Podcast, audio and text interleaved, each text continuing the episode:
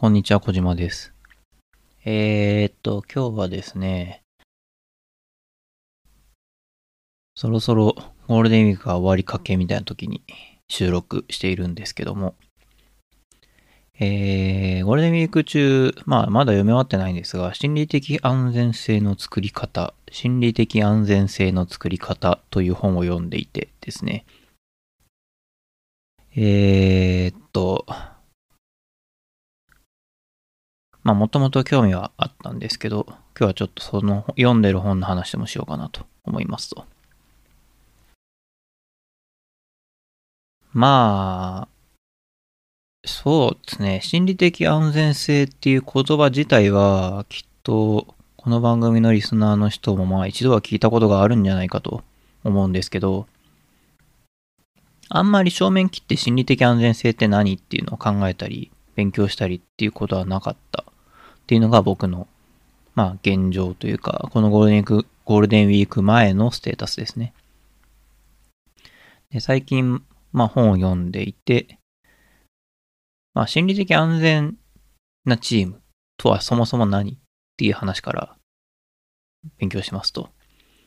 で、まあこの本によりますと、心理的安全なチームっていうのは、メンバー同士が健全に意見を戦わせ、生産的で良い仕事をすることに力を注げる職場のこと。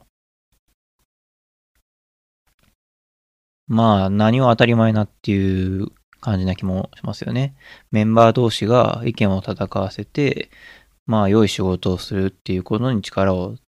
注ぐ、注力できる、そういう職場ですと。まあ、ただその、当たり前なことっていうのが実はすごい難しくって、まあ、そもそも、健全に意見を戦わせるっていうことを日常的に職場でやっていますか？って振り返ってみると、まあ、なかなかできなかったりもする。まあ、そこにはいろんな理由があると思うんですよね。まあ、例えば、あのー上司の言ったことにそのまま従ってみた、みたいなことがまあ起こり得る。実は上司もそこまで深く考えていたわけじゃなくて、まあでも上司の言うことだしこうするかと思ってそのままやってみたら、実は本当にいいのは違う方法の方が良かったっていうのが後で発覚するなんてことは全然ありますよねと。である種の手戻りが起きているんだけど、それはまあそもそも上司とか部下とか関係なく健全に意見を戦わせていたら生じなかった問題かもしれないということなんですね。だまずそもそも心理的安全なチームっていうのはそんなに口で言うほど実現するのは簡単ではないと。じゃあ、どういう状況であればその心理的安全なチームなのっていうのを考えてみるのは、意外と抽象的で、多分、まあどんな形、いろ、いろんな形が多分あると思うんですよね。これは想像ですけど。まあということでですね、あの、心理的非安全なチームっていうものをまず考えようというのが本に書かれていて、で、これは個人的にはなかなか納得したんですけど、その心理的非安全っていうのは、例えば、チームのための行動が何かしらの罰につながってしまうような、そういう組織、チームだと。罰ってまあ何っていう感じもするんですけど、例えば、まあわかりやすいのは、あの、上司に悪いことを報告しました。えー、自分が何かしらのミスをしてしまった。こう、集計してみたところ、業績とははるかに、えー結果が乖離がありますと。えー大幅未達ですと。みたいな、まあ悪い報告をしないといけないとき。っていうのがまあありますよねと。その悪い報告をしに行ったときに、上司に、まあ怒られたりとか、そういうことをしてしまうと、そういうことをするっていうのがよくある悪い例で、まあ、よく言われるのが、その悪い報告っていうものに対して、まあ、叱るだとか怒るだとか、そういうようなフィードバックをしていると、そもそも悪い報告がいかなくなる。その結果として、例えばその業績の、えー、悪い業績にならないように数値を改ざんしてしまうみたいなことが例えば起きてしまうかもしれないわけですね。実際にそういうことが起きるか、起きたことがあるかどうか知らないって言ってますけど。で、そうすると粉飾決算みたいなかなり大事件につながってしまうと。まあ、みたいな形でですね、えー、っと、心理的非安全な組織、心理的非安全なチームっていうのは、まあ、最悪の場合そういうことまで起こしてしまうと。で、別にその、怒る、叱られるとか、そういうことじゃなくても、実は罰っていうのは結構日常にあって、日常にあるっていうのもなかなかおかしいんですけど、まあ、例えば皆さんこういう経験ないですかっていうことで言うと、なんかこのチームのこの仕事効率が悪いなと思って、こうした方がいいんじゃないですかみたいなことを言うと、じゃあ君がやってよって言われる。みたいな。そうすると、まあ自分の仕事が増えちゃうんで、意見をすると仕事が増えるから意見なんか言わない方がいいっていう学習をするとか。まあ他にも多分いろんなことがあると思うんですけど、わからないなと思って質問したら、そんなこともわからないの？みたいなことを言われてしまったとか。まあ、そんなこともわからないの？って言われると、まあ、基本的に人間っていうのは自分が無知であるっていうことをさらけ出したくはない生き物なので、えー、そもそも質問をしなくなってしまって、本当に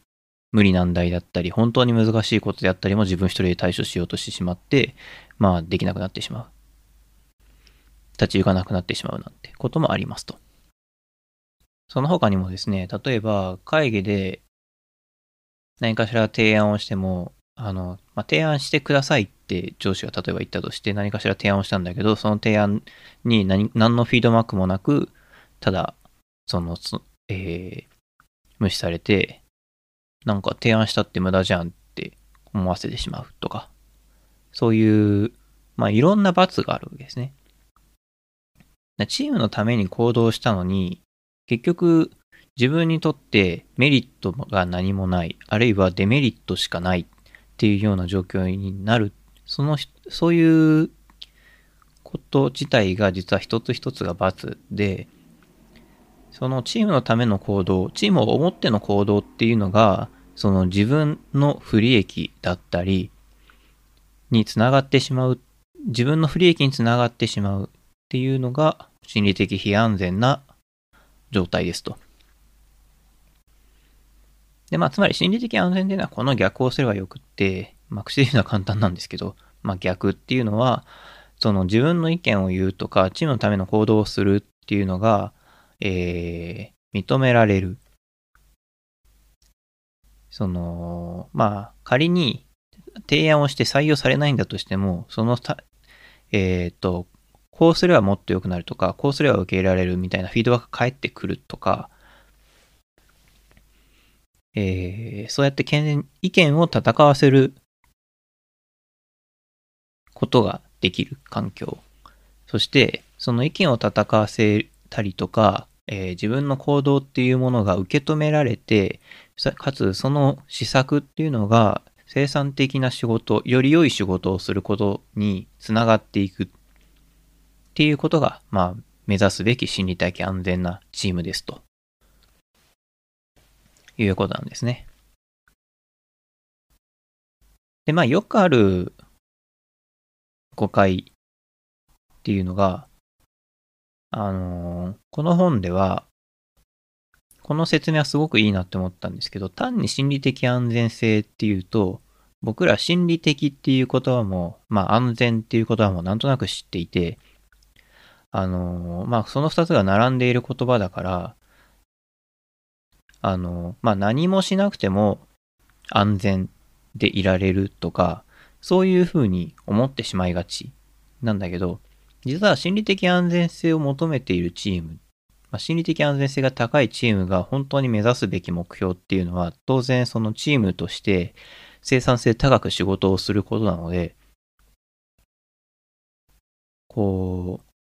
仲がいい職場とか、あるいはコンフォートゾーン、まあ自分の居心地のいい場所から出ないで、まあ例えば、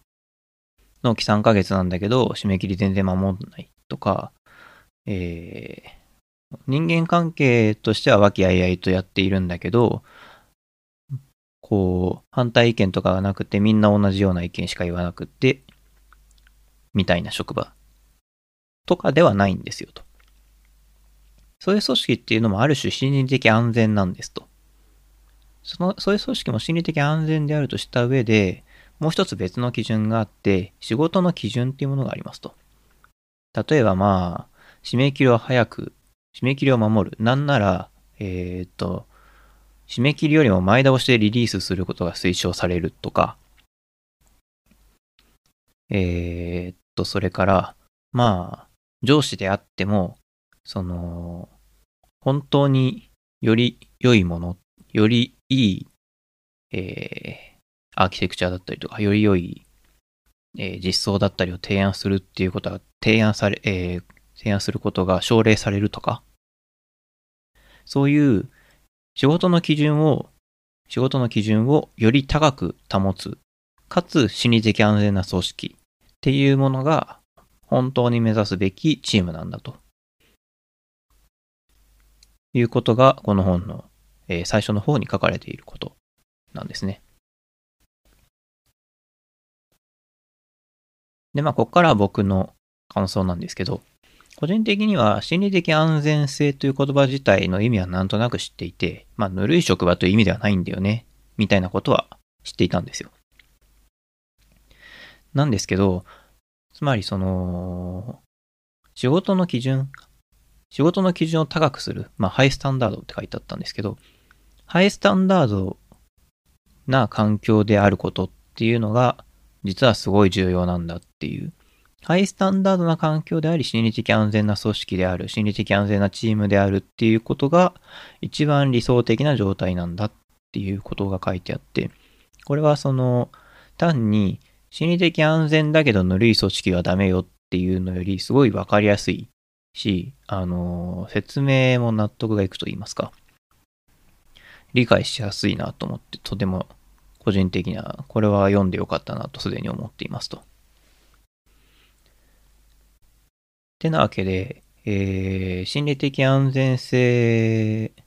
について最近考えているんですけど、なんかこうチームを変えるっていう話になると、急になんかマネージャーが何とかしてくれるとか、まあ、偉い人がどうにでもなするんじゃないかみたいなことをついつい思ってしまいがち、言ってしまいがちなんですけど、自戒を込めて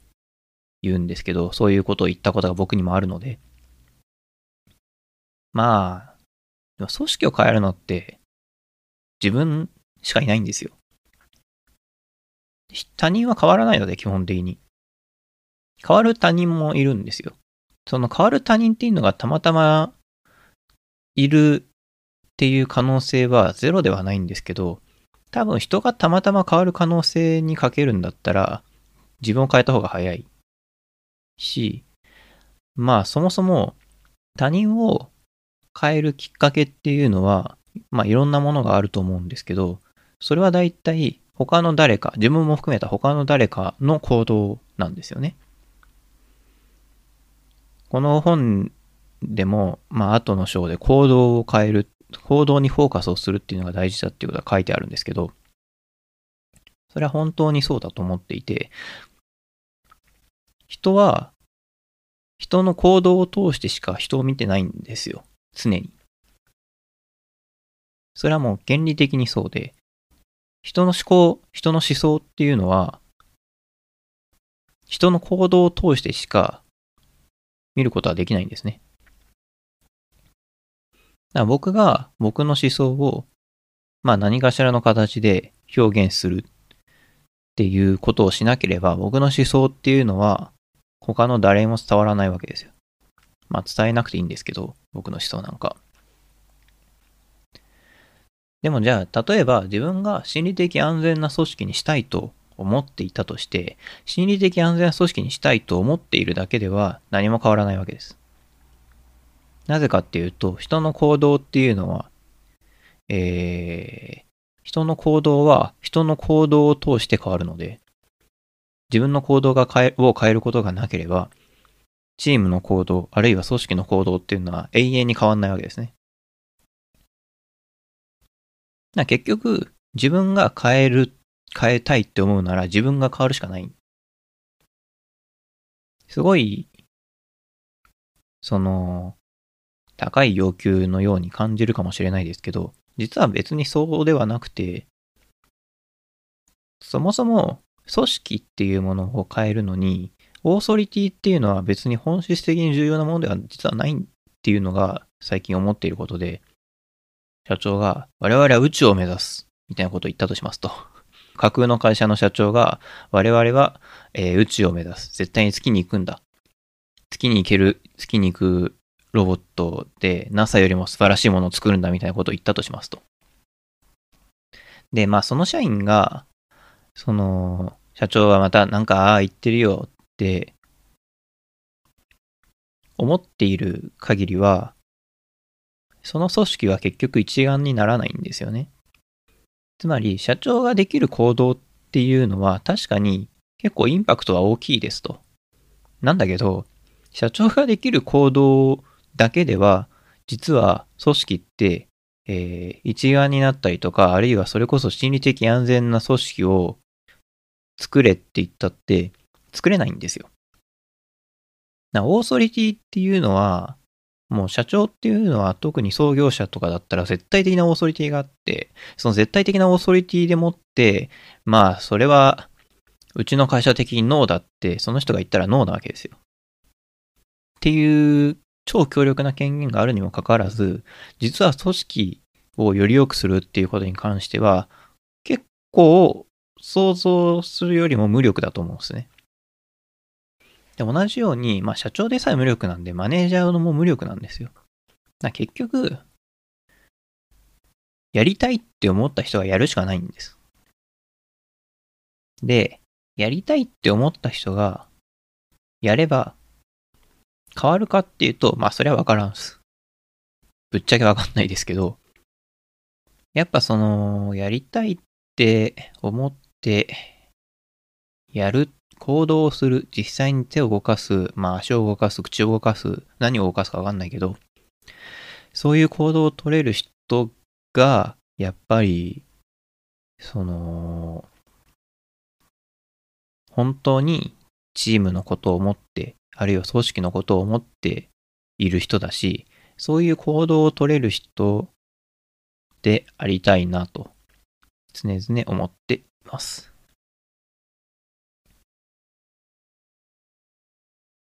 えー、そんな感じかな。たまにはちょっと真面目な話もしようかなと思って、心理的安全性の話をしました。えーこの番組を気に入ってくださった方はぜひ番組のフォローをお願いします。えーお便りも募集しています。概要欄に Google フォームの URL が貼ってあるのでそちらからお送りください。えー今回は以上となります。また次回お会いしましょう。さよなら。